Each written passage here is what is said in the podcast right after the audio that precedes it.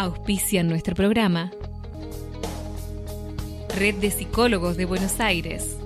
Una red de asistencia formada por psicólogos universitarios que han orientado su práctica clínica en el psicoanálisis lacaniano.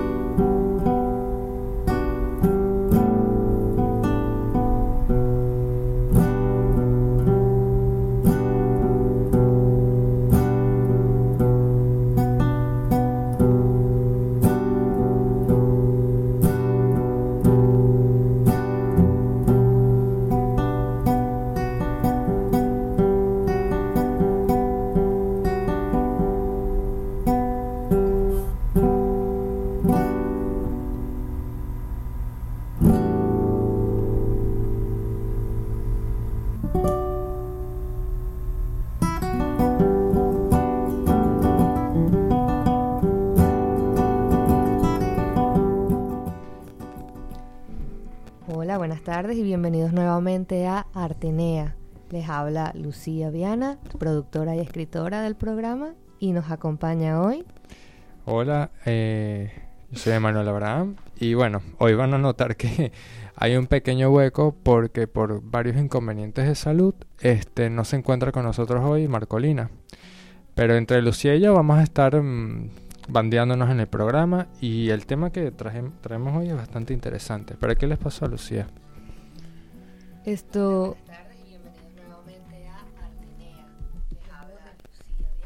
Se está repitiendo. Ah, ya. No, no, tuvimos un problema técnico. Este. Miren, el tema que elegimos hoy, y nos duele mucho que no esté Marcolina por expresas razones, tiene que ver con el cine, con la literatura y lo magistral que una pieza de, de sonido, de música, puede combinarse con estos dos géneros. Vamos a hablar de El Resplandor, The Shining de Stephen King y la versión cinematográfica de Kubrick, ni más ni menos. Para eso, por supuesto, nos hemos preparado. Claro. ¿verdad? Hemos, hemos leído, vuelto a leer, hemos ¿cómo Vuelto, se a- llama? vuelto a ver la película. Vuelto a ver la película, no sé cuántas veces. Este, bueno, ya es como la quinta vez que yo la veo. Más Volvemos a escuchar el soundtrack, eh, compuesto en parte por Christoph Penderecki, que ya ha compuesto incluso para Twin Peaks de David Lynch. Ay, sí, sí, sí. Sí, él, él, él com- eh, compuso Trenodim, si no me equivoco, que es una pieza que también está en Twin Peaks, en, en el remake, en el remake no, en la continuación de hace unos años atrás. Este, en mi caso, bueno, yo era como la, sí, como la quinta vez que veía la película, pero es increíble porque cada vez que la veo me, me crea algo nuevo. Sí, me crea incógnitas que, bueno, nunca se me respondieron, tampoco he buscado, pero responderlas, pero es como que se me reabren, es increíble. Una película que, bueno, como Kubrick, como cualquier película dirigida por Kubrick, le da demasiada importancia a, a las escenas mantenidas y, y a las sucesiones, como viendo a alguien caminar hacia el frente o siguiendo a alguien ca- eh, caminando hacia atrás. Pero bueno, ya vamos a tocar esos detalles más adelante. Vamos a empezar por el principio. Stephen King es un escritor estadounidense de terror y de terror y suspenso, ¿verdad? Es muy conocido por eh, La Niebla, El Resplandor, Carrie, It. Y eh, la cosa con Stephen King es que es muy prolífico. Es tan exageradamente prolífico que saca aproximadamente dos libros al año. Increíble. Y, eso Y ya no difícil. son libros, por ejemplo, acá tengo mi copia del Resplandor. No son libros pequeños, para nada. Tiene ¿Cuán- ¿Cuántas páginas tiene? 652 páginas. Esos son como tres libros en promedio. Es más o menos de, yo calculo que de alto, o sea, acostadito el libro, el grueso deben ser fácil 10 centímetros. Yo no he visto ninguna edición de bolsillo de, de nada de... Te digo que de este es de Stephen- bolsillo, este es de esa... De Ah, No esa... parece. Claro, o sea, es imposible hacerlo más micro porque el hombre escribe muchísimo. Claro. Y está escribiendo desde hace uf, cualquier cantidad de años. Su primer libro fue Carrie. Es como el. John Zorn de la literatura. Súper pro- prolífico. Prolífico. Sí. Y escribió The Shining, El Resplandor o El Brillo, pero le dieron esa, esa traducción particular. en el 77. Esto, bueno, el libro fue bastante aclamado por, por su... Sí, lo que pasa con, con... Bueno, el libro sí fue bastante aclamado, obviamente, salió en el 77.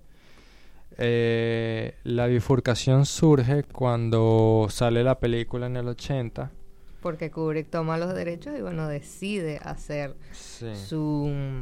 ¿Cómo se llama? Su versión. Su versión, porque eh, si bien, eh, y este tema lo hemos discutido varias veces nosotros, que bueno, una adaptación, que no es igual, que el libro es mejor, que la película este y aquello, son dos formatos distintos. Primero hay que entender que una un libro funciona con palabras, funciona con descripciones elaboradas y King lo hace muy bien porque elaborar, o sea, describir escenas de suspenso, de acción, de, de persecución o de completa cuando el personaje se, de completa tensión, que no está pasando nada, pero estás esperando algo, es bastante difícil. Tienes que ser muy bueno en ello.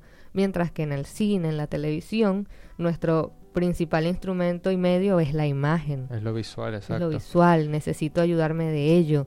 Y bueno, por fortuna en la época en la que vivimos ya contamos con la música, con los sonidos, como para ambientar. Aún así no es fácil porque tú puedes relatar más en una sola página en un libro que en 10 minutos de película. Y sin embargo, claro, porque puedes explicar el trasfondo de tu personaje, el background de la historia, puedes hablar de la descripción, de porque tendrías que describir el espacio si eso te conviene. Entonces es una, una sucesión de cosas. Y sin embargo, porque Marcolina por supuesto nos dejó una serie de notas bastante completas para hablar de esto, porque bueno, ella es fanática de King, fanática de Kubrick, le encanta esta película. Ella dice que efectivamente la película está ligeramente basada en el libro, por esto que le estamos diciendo que son dos formatos distintos, una cosa no puede ser igual a la otra, ¿verdad? Es aclamada por la crítica del cine y abucheada por los fans del escritor. Esto quiero dejarlo muy claro desde ya porque son dos cosas distintas.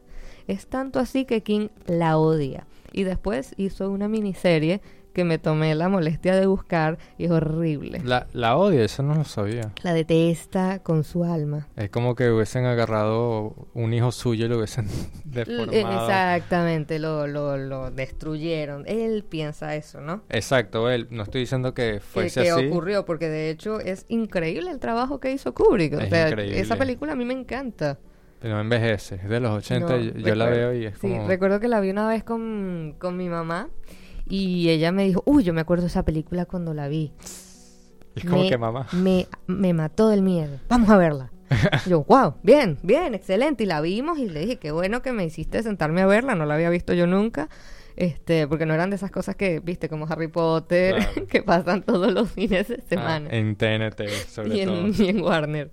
Pero la película tiene, tiene un, es, es creo que la palabra que estoy buscando es robusta, es tan bien hecha, tan bien elaborada. Lo que pasa es que Kubrick cuida demasiado eh, la sucesión de los hechos, cuida mucho los diálogos, cuida mucho la imagen, él es muy estético. Sí, tiene, tiene, sus escenografías están llenas de colores, en esta película particularmente rojos y naranjas, me gustaría también agregar que el verde es súper importante por ciertas escenas como la del... Como la del baño. La del baño, la mítica escena del baño. Esa escena, esa escena a mí... o sea, yo pienso en la película y lo primero que me acuerdo es esa escena. El elevador que se abre y sale la sangre. Las dos gemelas y el baño. Creo que son tres escenas que cualquier persona puede ver y uno dice, wow, esto, esto, es, esto es The Shining, listo. Exacto, sobre todo la sangre. Este, y el hotel en la, en la nieve. Kubrick se, va, se basa mucho en primeros planos, sin diálogo alguno, ¿verdad? Pero son las expresiones de su personaje. Y aquí volvemos a eso que estábamos diciendo de que, eh, no, tal vez en una página de un libro puedas contar más que en 10 minutos de, de, de película. Sí, pero esas escenas en donde Jack Nicholson está, que yo no puedo amarlo más en esta película, está mirando al frente con aquella cara de psicópata y tú ya sabes que algo anda mal. Exacto. O esos momentos en donde solo van caminando y lo que hace, puede ir alguien caminando, puede ir alguien corriendo, puede ir alguien, sabes, quedarse alguien quieto. Los planos, por cierto, que están divididos justo en el medio constantemente, es una belleza visual esa película. Y algo muy importante, bueno, yo, siempre lo voy a estar recalcando cada vez que hablemos de una película y sobre todo si es una película que me gusta, es el soundtrack, porque a veces yo cuando estaba volviendo a ver la película, yo la estaba viendo y en ciertas escenas yo me imaginaba otra canción de fondo y ahí yo me daba cuenta, ok, no sería lo mismo con otra canción de fondo, o sea, el trabajo musical que hicieron ahí es increíble porque a veces usaban sintetizadores que lo único que sonaba era mm, así, nada más eso. Y ya eso te, te da el contexto. Entonces tú te das cuenta, ok, si no hubiese habido nada de fondo, yo no sé qué está sucediendo exactamente. Exactamente. Es increíble. Y sobre ya un pequeño spoiler, pero no es tan importante porque no tiene nada que ver con la historia. Al final se eligen eh, composiciones con voces. O sea, se agarró un coro y se, se les dieron líneas y se los puso a hablar al coro. O sea, no estaban cantando precisamente, estaban hablando con la música y todas las cuerdas y los vientos de fondo y eso te eriza los pelos, sobre todo con lo que está sucediendo. Eh, eh, yo siempre lo digo, el soundtrack cuenta por lo menos el 30% de la película, en algunas películas incluso más. Sí, es, es importantísimo y de hecho es es increíble lo bien lograda que está. Tú no le pones mutin a esa película y pierde parte. Sí, sigue siendo, eh, sigue siendo tensa, sigue siendo un poquito, ¿cómo decirlo? Hay algo de espeluznante en todo lo que está pasando en, en la isolation, en, en, en cómo los personajes se aíslan del mundo y están solo ellos tres. Y tú de entrada ya sabes que algo está mal. Para empezar, el Overlock está construido sobre un cementerio este indígena, que esa es una de las primeras referencias que hay que rescatar con respecto a la película, porque eso no, no, no pasa así, el Overlook solo es un gran hotel con una historia de muchas tragedias, ¿no? En el libro de King. Esto... Y acá en cambio te dice, no, no, que definitivamente sí. Eh, no hay ningún... No hay ningún... Salto temporal. No, no, para nada. Exacto. Bueno, las películas de Kubrick son sumamente lineales. Esto lo hablaba con Marcolina, ella me dijo, eso no, no hay flashback. Todo va de inicio a fin, en una línea. Si de repente me voy a Halloran, de repente veo lo que hace Dani, de repente estoy con Wendy, de repente no, vamos a ver a Jack y sus, sus, sus, momentos de en donde va cayendo rápidamente comparado con el Jack del libro. eso iba a comentarlo también. Eh, se notó demasiado rápido la sí, el deterioro psíquico de, Jack. Eso tampoco le daba como que potencial a la película de ir para atrás. Bueno, es algo que cubre por si no hace mucho. No. Pero te lo sugiere a veces. De hecho, entre las notas de Marcolina aparece este el personaje de la naranja mecánica. La, naranja mecánica arranca con el personaje mirando fijamente al espectador por un par de minutos. Música de fondo, fondo negro, y el vestido blanco mirando intensamente. Y ya eso basta para, sin un solo diálogo, sentar las bases para lo que va a ser una de las películas más difíciles de tragar que yo he visto. Y he visto cosas. Yo no la... Yo, por hablando de la naranja mecánica, ¿sabes cuando tú lees un texto y no te queda una idea concreta del texto, sino que te quedan varias islas de, ideas? O sea, no lo terminas Porque de no pudiste, no pudiste como que mm, digerirla. Exacto.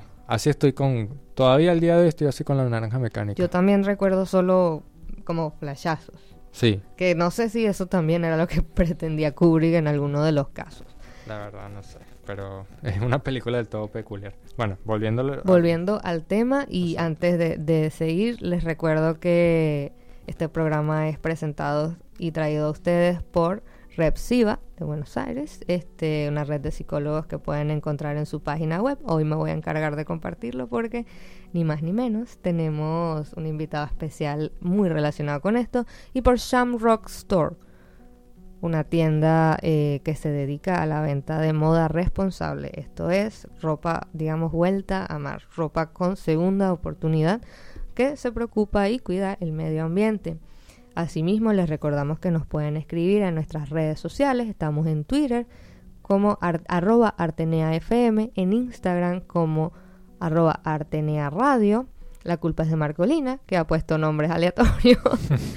y esto es raro no escucharla. Es muy raro para mí no escucharla. Sí, se hubiese dicho algo ahorita. Sí, debe estar en casa conmigo ahora. Este, también pueden escribirnos a No, no, puedo creer que se me olvidó eso. Este, pueden dejarnos su mensaje en la página de la radio, mgradio.com.ar o en el panel que tienen en la aplicación, escriben MG Radio, ¿verdad? En la App Store. Lo descargan, es gratuito, empieza a sonar, el audio es perfecto, mm, no consume mucho y si están en Wi-Fi, andan tranquilos. Y pueden dejar su mensaje, decir de dónde son, qué opinan de esto y nos encantaría que nos dijeran qué opinan de este tema que elegimos, o de otras obras de Kubrick, o de otras obras de Stephen King que no se tuvieron nunca. Emma, tú trajiste música. Sí, ahí yo traje varios fragmentos de por lo menos seis canciones, si mal no recuerdo, que tienen que ver con este tema del descenso a la locura, de esa, de esa bestialidad en, en lo profundo de la psique humana. Y ahorita vamos con, con la primera selección que les traje. Son como, sí, son, son bocaditos de, de música. Como siempre, perdón, les recuerdo que todas las canciones que vamos a estar tocando van a terminar en nuestro Twitter para que puedan apreciarlas. Yo trato siempre de compartir las versiones originales de los canales oficiales. Y bueno, hoy algunas vienen con, por lo menos la que, la que estábamos diciendo hace un rato, va a venir con un video bien eh, picante. Ah, sí. Bueno, ahí vamos.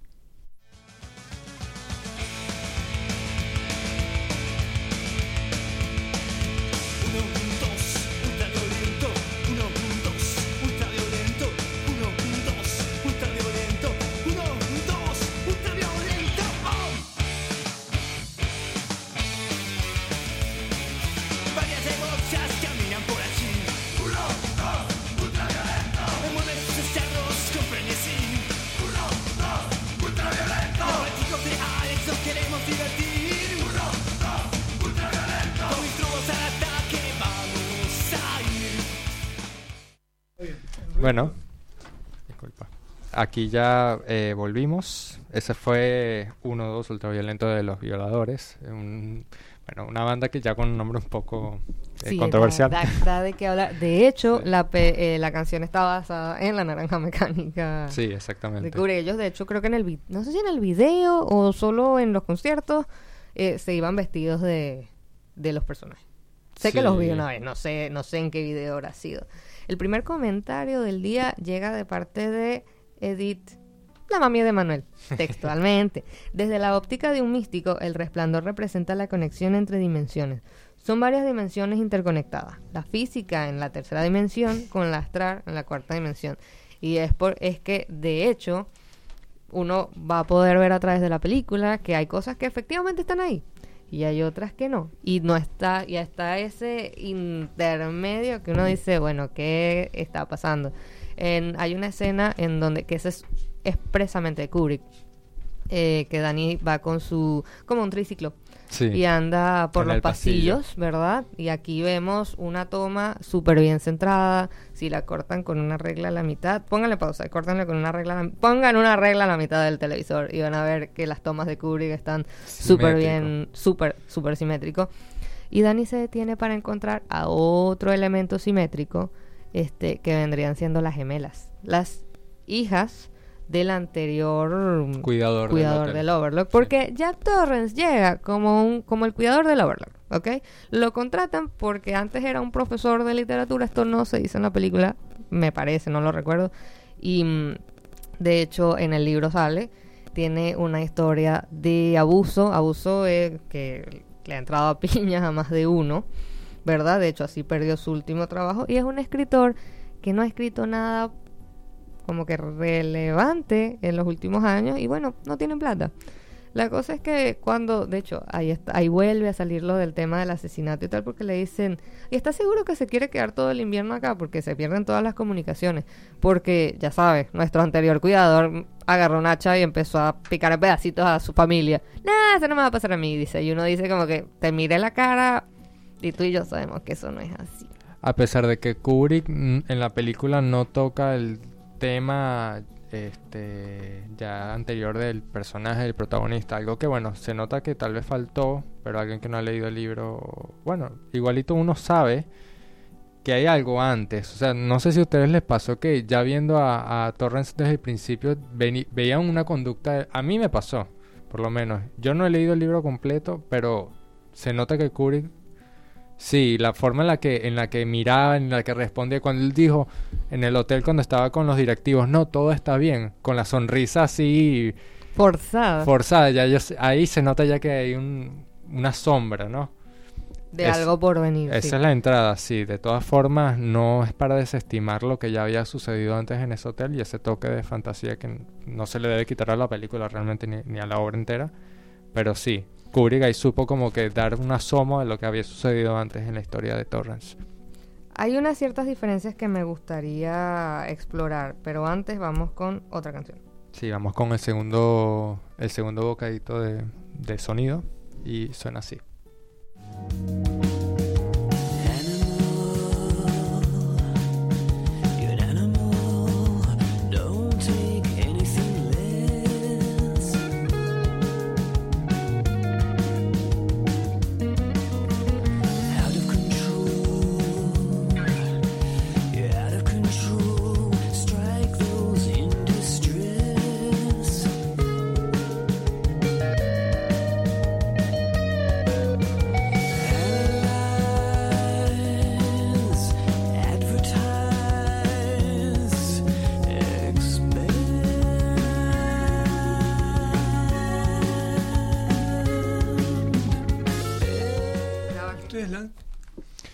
Aquí volvimos y eso fue eh, Animals de Muse.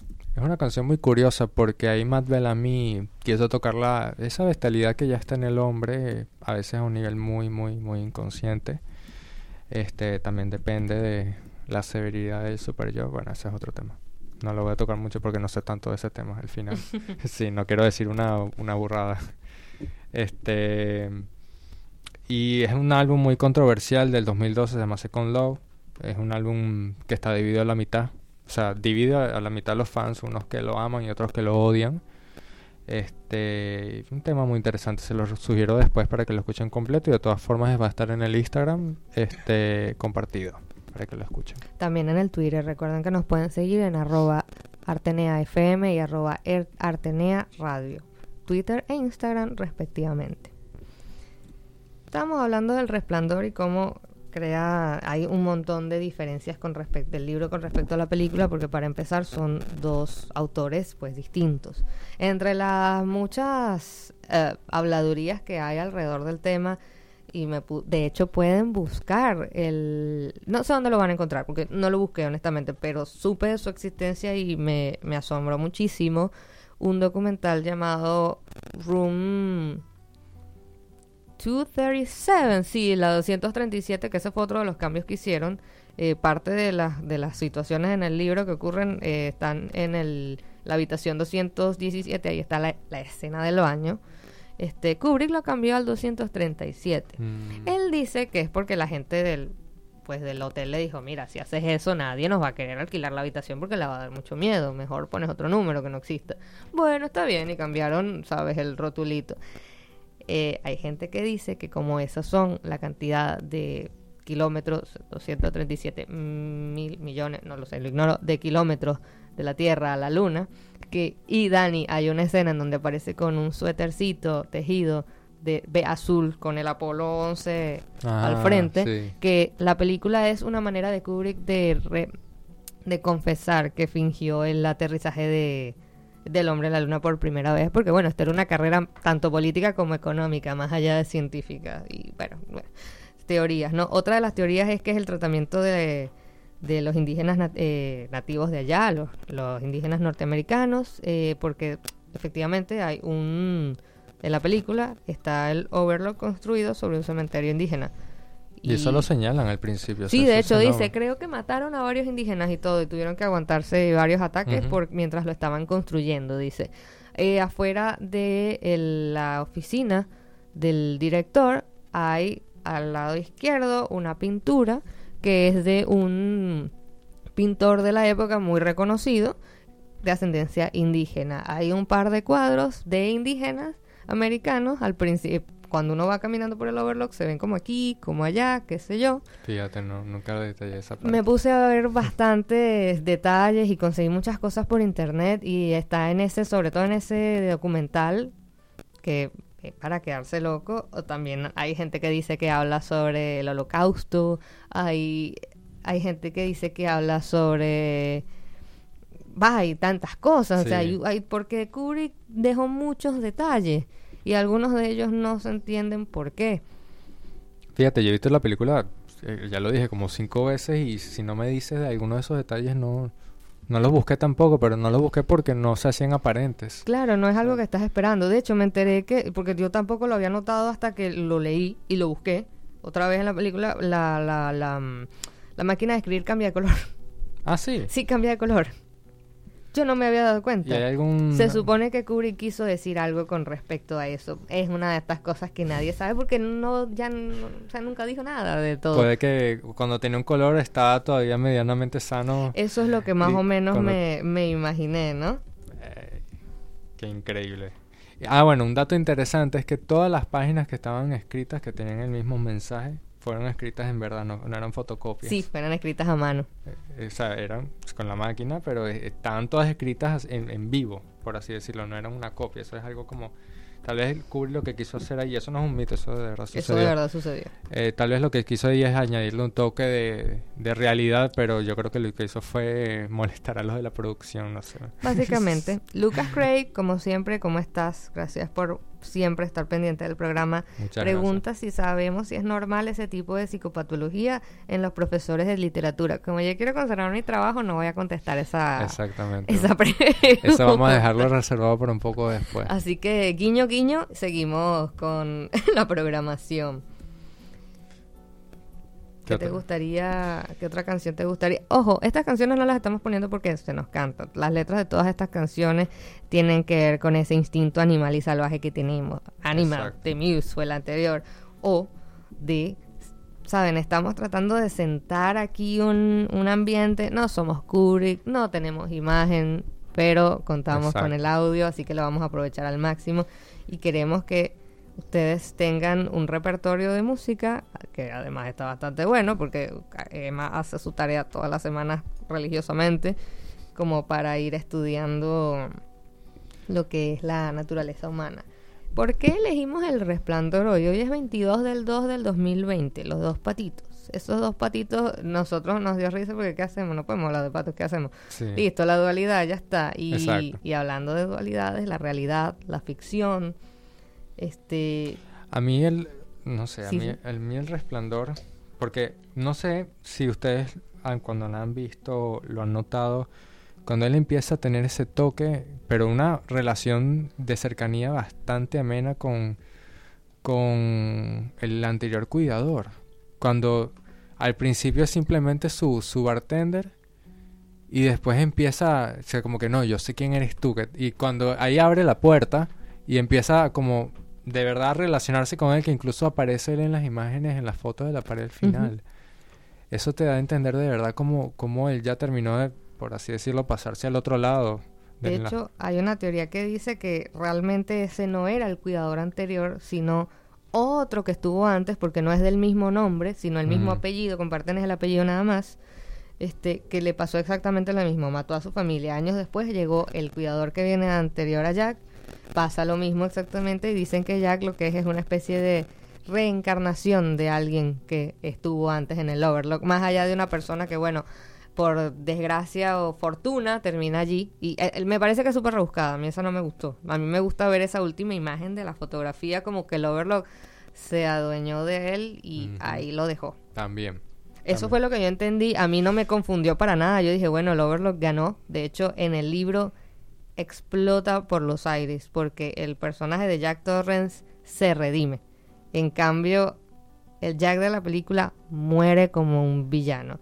Y hablando de villanos y psicópatas, llegamos a la canción de la semana. Esta fue, esta creo que fue un anime. Sí. Suena Psycho Killer de The, Talking, Heads. Heads.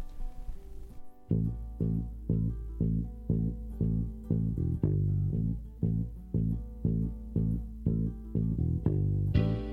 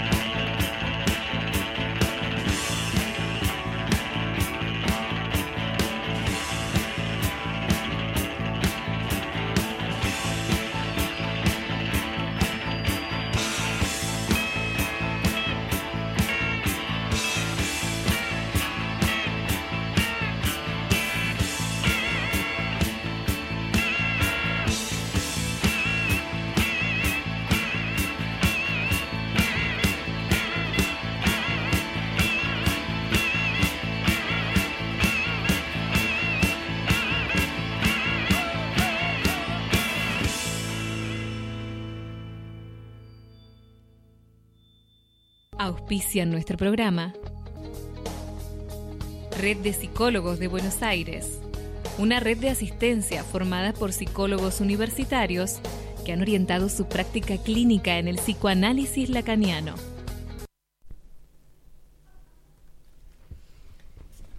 Bienvenidos de vuelta, espero que les haya gustado esa canción, espero que si no se la sabían ya la conozcan, es imperdonable no revisarla cada tanto es muy interesante esa canción porque normalmente el álbum más conocido de Talking Heads es el Remaining Light, que es como del 80 y algo, 83, 84.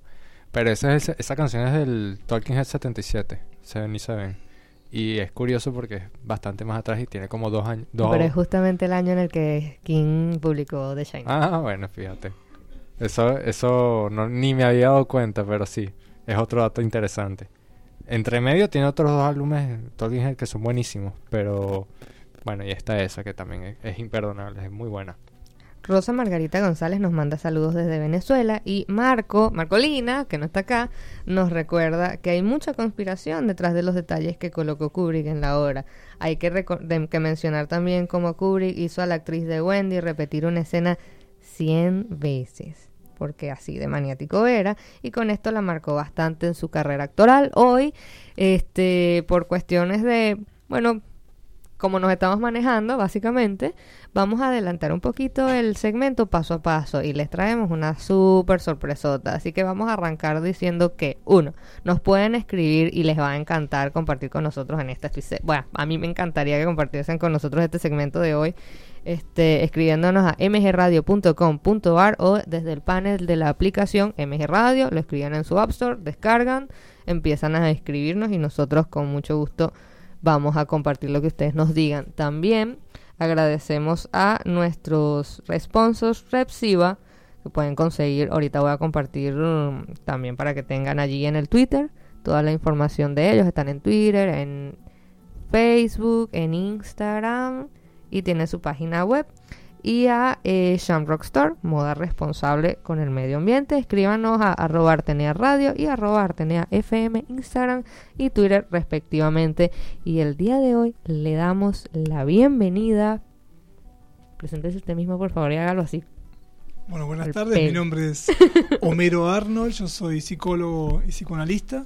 Y bien invitado, agradecido, pues siempre hablar de cines y articulado con el psicoanálisis es uh, maravilloso. De esto hay un montón de, cosas a, investigar, así que agradecido y bueno, vamos a ver. No, no, con usted por haber aceptado nuestra, porque somos un programa jovencito, pero la verdad es que queremos traer contenido interesante. Y cuando nos confirmó, yo sí. Sí, estamos los tres emocionadísimos. Lástima que Margolino no puede estar aquí, pero bueno. Creo que le hubiese encantado. Sí. De hecho, acá voy a ¿cómo se llama? Voy a compartir mm, su página web. Bueno, homeroarnold.com. Ahí pueden acercarse a preguntar, a solicitar una consulta, cualquier necesidad, a la distancia de un clic. Y también les recordamos que me parece que es el 14 de marzo que tenemos una charla. Sí, el 14 de marzo en la zona oeste, en Castelar. Voy a hablar de, de autismo y psicoanálisis también un tema bastante controversial y, mm. actual. La idea es, bueno, dar una visión y compartir qué es lo que el psicoanálisis tiene para aportar al autismo. Eh, ¿Cómo se desenvuelve con, esas condiciones? exacto, en varias, con varias cuestiones que tienen que ver con cómo entendemos nosotros el autismo, cómo lo tratamos, qué es lo que hay que tratar, eh, y bueno, y lo que estamos trabajando con, con niños o con personas que tienen autismo, ¿qué hacemos? Claro. Eh, pueden conseguir la información tanto en la página web que acabo de compartir, humeroarnold.com, o en el Facebook de, me parece que la página era el eh, psicoanálisis Psicoanálisis Oeste. Oeste. Porque se encuentran en la zona oeste. Eh, de hecho, ¿va a ser en Castelar otra vez? Va a ser en Castelar. Me encanta esa zona, me encantó la charla pasada. Yo fui, me habían invitado a hablar, hablé cuatro tonterías, pero me encantó escucharlo. No, la verdad es que hice el, humilde. hice el ridículo, pero ustedes magistral. Yo estaba así que ojalá entendiese más esto, por Dios, porque sé que me falta... Castelar es linda, yo una vez estuve... Ay, hermoso, hermoso, hermoso. Y la verdad es que es gratuito. Eh, pueden inscribirse por la página o pueden escribir al Facebook, pueden anotarse por ahí. Es como para que ellos tengan la comodidad de. la página lo, lo, puedes hacer online. También, mm. también. Excelente. Este, usted forma parte de la Repsiva que muy amablemente son nuestros sponsors. Yo no puedo estar más agradecida porque estamos arrancando esto, nos encanta y lo merecen. Gracias y tener tanto tanto apoyo es ay, nos llena mucho. Nos da nos da nos motiva a nosotros. De verdad que de Verdad que sí sobre todo, bueno, cuando no, o sea, a mí por lo menos fue una idea que me vino así de un día corriente, común y corriente, y bueno, ahí fui como que armándome un poco de valor, porque yo, para serles sincero, yo no sé si en algún momento se los mencioné, yo nunca había hecho radio. Nunca había mm. participado en una radio, ni siquiera como invitado. A mí me da risa, pero ¿tú crees que yo sí? no. bueno, pero estamos todos juntos en esto. Exactamente, y eso me encanta. Vamos a, hablar un poquito entonces de la dualidad.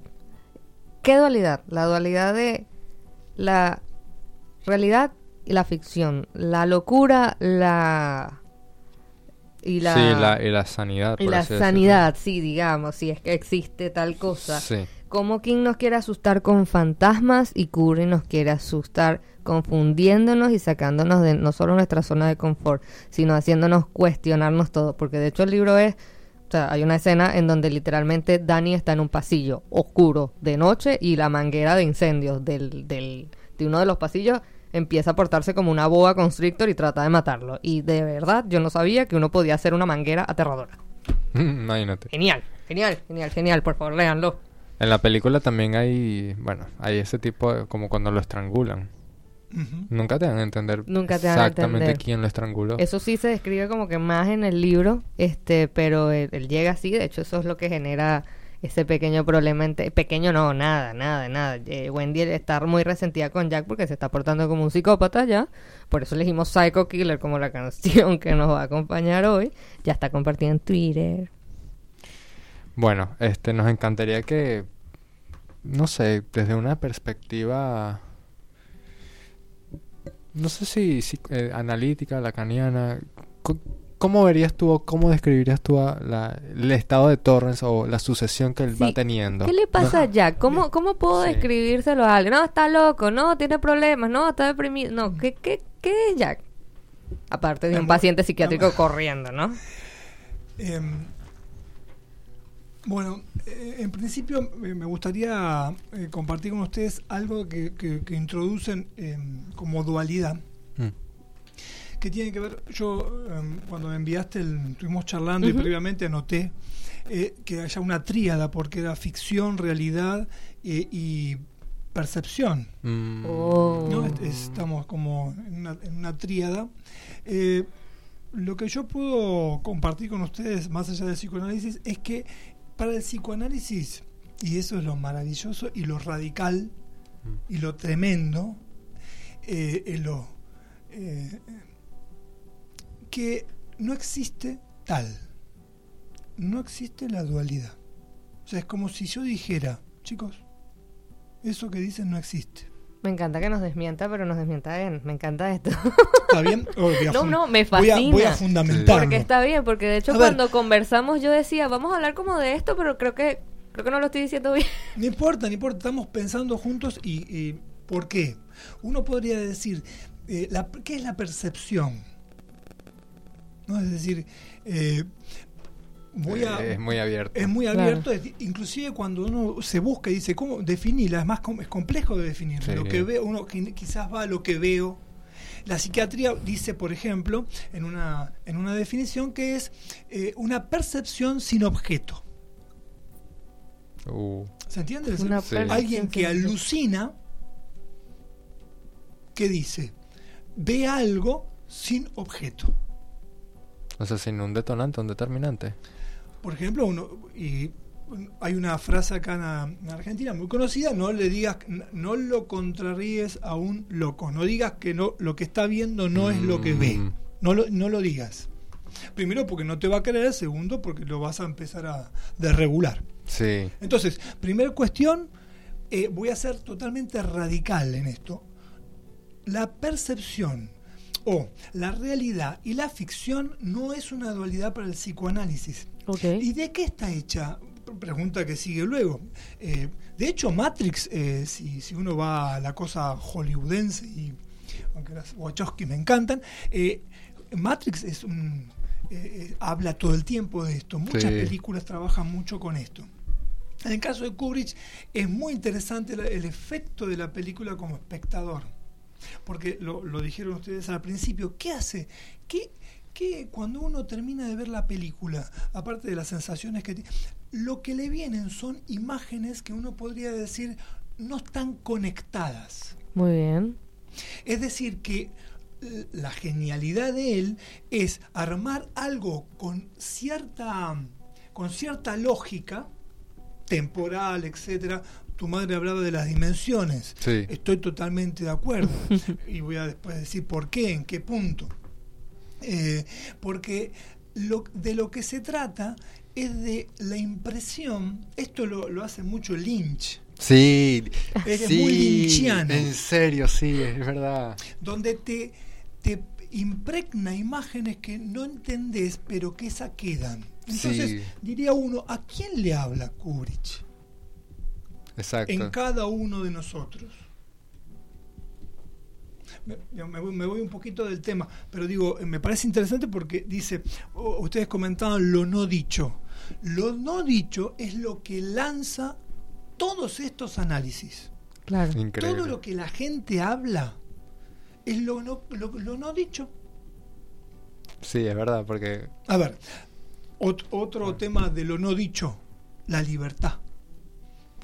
¿Quién puede decir todo de la libertad? Porque Es, cuestión de percepción, que seré yo. pasamos hablando de la libertad. es algo que justamente en lo no dicho es lo que lanza. Entonces me parece importante, casi es linchiano eh, en ese sentido, porque lo que a mí lo esto que dice, si uno dice el resplandor dice la escena del ascensor, lo rojo, lo verde, las imágenes, eh, las mellizas, eh, él a veces él sentado en la nieve con esa cara, de, de, totalmente una cara bestial, monstruosa, fuera de sí. ¿No? Que, que, no es para nada natural a lo que normalmente vemos en las expresiones cotidianas. Y que, no requiere, o sea, él dice mucho sin decir. Sí. Y Inclusive Nicholson, eh, genial. Genial, una bestia. indiscutible. Una bestia. Eh, dice, tiene la capacidad de decir sin decir. Bueno, lo del principio cuando, cuando tenía esas expresiones, esas sonrisas. La mirada. Tiene, tiene, que ver con la mirada, con cierta, cierta voz.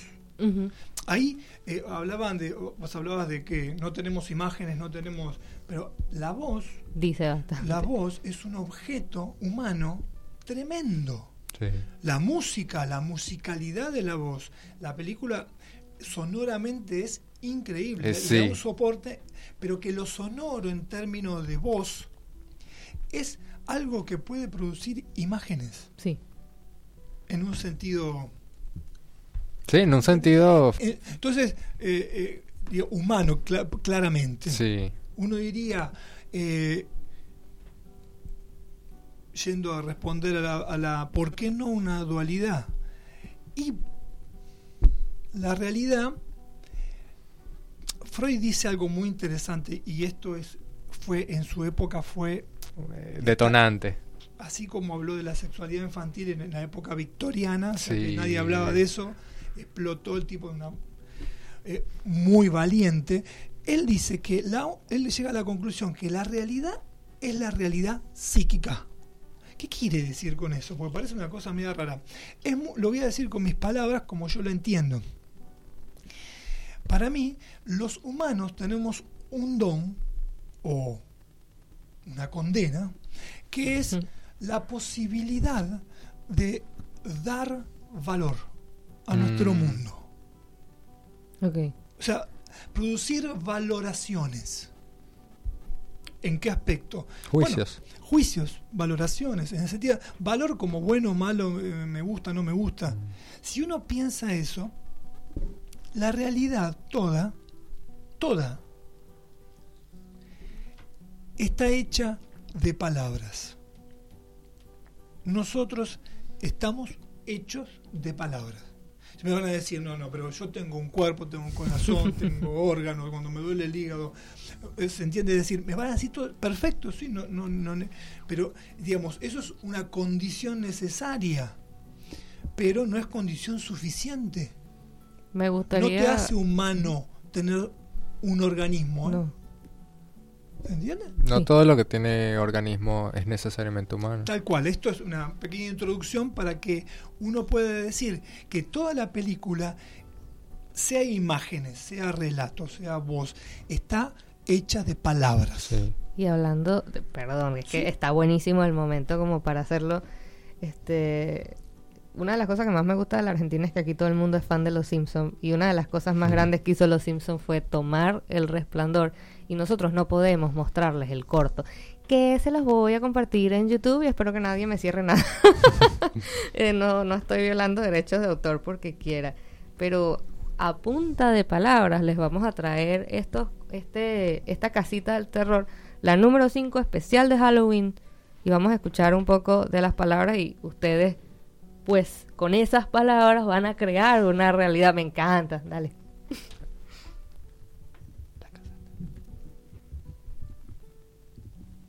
Esta mansión tiene una larga y pintoresca historia. Fue construida sobre un cementerio indio. Ha sido sede de rituales satánicos. Quema de brujas y cinco especiales de Navidad de María Ronchita Alonso. ¡Ay, qué escalofrío! Sabemos por la voz y por las palabras que eran el señor Burns, Homero.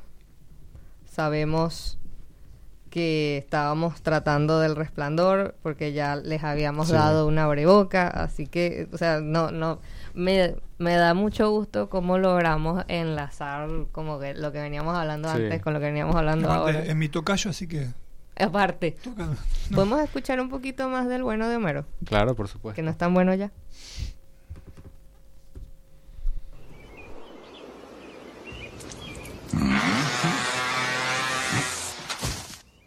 Oye, encontré la salida del laberinto. Hmm, maldito rapaz. No, no, paciencia con el infante. Su padre puede volverse loco y hacerlo picadillo a la haggis. ¿Qué es haggis? Eh, leíste mi pensamiento. Tú tienes el ron. Será el don, ¿no? Shh, ¿Quieres que te demanden? Mira, muchacho, si tu padre alucina, usa ese don tuyo para llamarme y acudiré corriendo. Pero no leas mi pensamiento de las 4 a las 5. Ese es mi tiempo. Esa escena me mata siempre.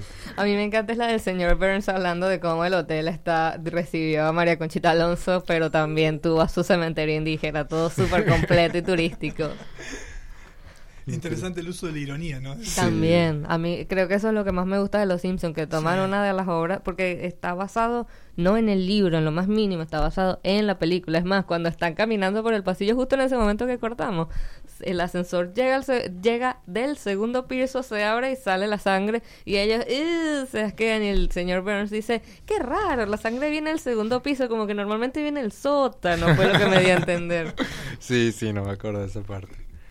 No, es, ese es corto, dura como 10 minutos ese episodio, porque es como micro episodios dentro de un solo episodio. Tengo entendido la de la casa del horror. Sí, es cortísimo, ahí se los ya, ya se los dejé en Twitter, arroba arteneafm. Miguel Ángel Primera nos saluda desde Venezuela y se siente súper honrado de que María Conchita Alonso salga a relucir. Hablando de percepciones, Gonzalo de Pueyrredón nos dice que Kubrick y Stephen King para él son dos maestros y que su preferido entre los dos es King me comí todos sus libros. Bueno, te, uh. cuento que eso tiene, o sea, podrías construir una casa con todos los ladrillos que son eso, porque son gigantes, así que te felicito. Mientras que Kevin de Devoto dice, las películas de Kubrick me hacen acordar a los shows de Fuerza Bruta, no tienen hilo argumental. Nótese la percepción, vuelvo y repito. No, la percepción, bueno, en el primer programa yo dije una frase que era lo, lo hermoso de la subjetividad precisamente. Yo quiero hacer remeras para, para apoyarnos económicamente y vender con el logo y con esa frase. Dale, por supuesto. Está genial. O sea, te la endosen. obviamente que vas a ganar con eso, pues, pero se va al programa, así que tampoco te hagas. por supuesto.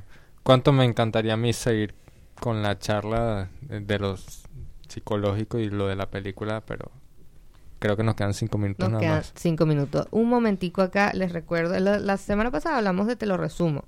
¿Saben? El, el canal este te lo resumo así nomás. Este es un chico de La Plata, de acá de Argentina, que bueno, eh, resume películas. Y resumió El Resplandor, les voy a dejar también eso, hablando de percepciones, hablando de lenguaje, que está, está muy, muy, muy bueno. Somos fans eternos de Te lo resumo, por favor, si nos estás escuchando, ven al programa, no sé. Ah, algo que me encantaría preguntarte. Desde tu perspectiva, bueno, que para mí es obviamente súper sólida, por eso te lo estoy preguntando, porque eso es algo que puede tener diferentes eh, opiniones, diferentes diagnósticos. ¿Qué diagnóstico le darías a Torres? Sí, sí. Muy bien. Con respecto a eso, eh, preguntaron sobre cómo es que pasó de estar de tranquilo a... Exacto. Eh, voy, a, voy a hacer una, como lo no dicho nos lleva a pensar y a hablar y a, reflexionar. reflexionar es claramente una psicosis. ¿sí? Quizás es una psicosis paranoica. Ok. O sea que eh, elegimos muy bien la canción de hoy. Tal cual. Eh, con, podría decir esquizoparanoide, podríamos uno decir, porque hay porque ve. cuerpo también que, que de él que está afectado con respecto a su renguera, con respecto a la, a la, con respecto... Hay algo en relación a lo corporal que también se manifiesta, pero eh, digamos, a mí me parece interesante poder plantear y pensar una hipótesis de cómo fue que sucedió que él pasó de un estado al otro.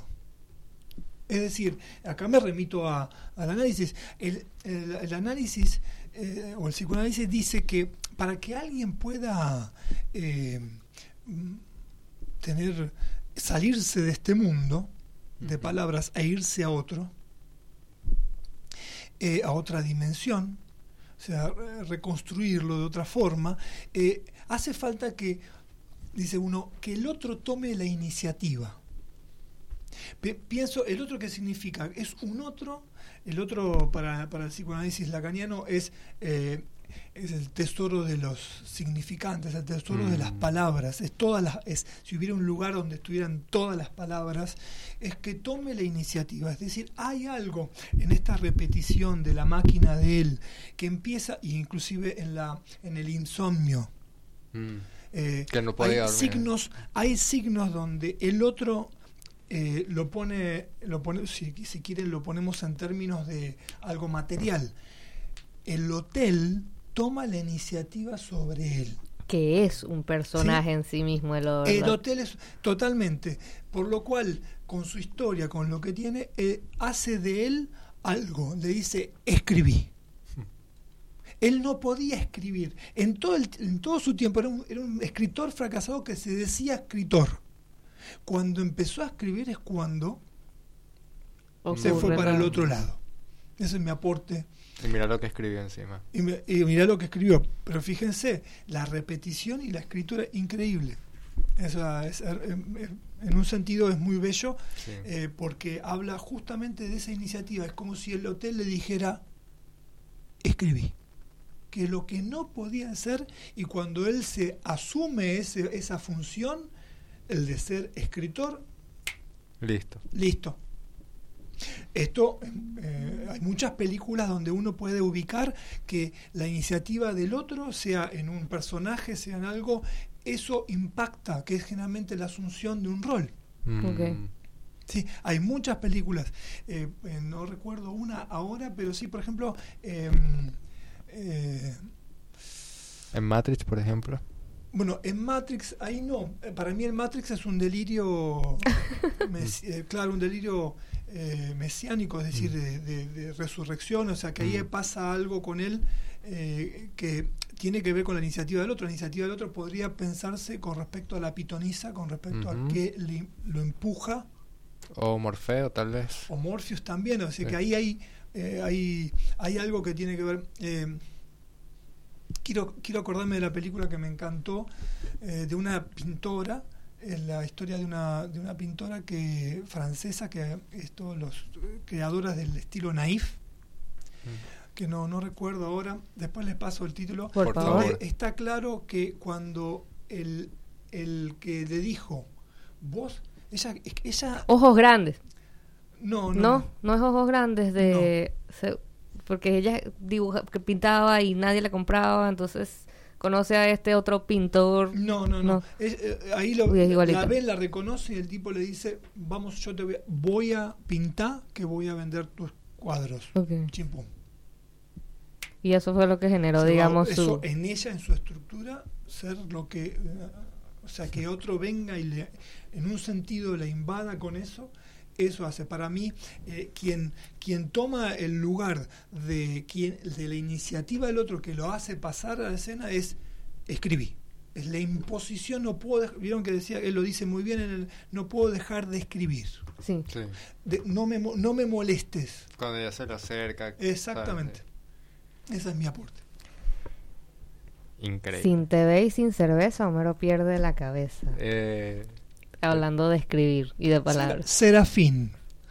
Serafín. Ahí me vino. Serafín, ok. Serafín. La, película. La película. Veámosla. Este, bueno, creo que no podríamos estar más agradecidos por la participación. Fue genial, genial, genial.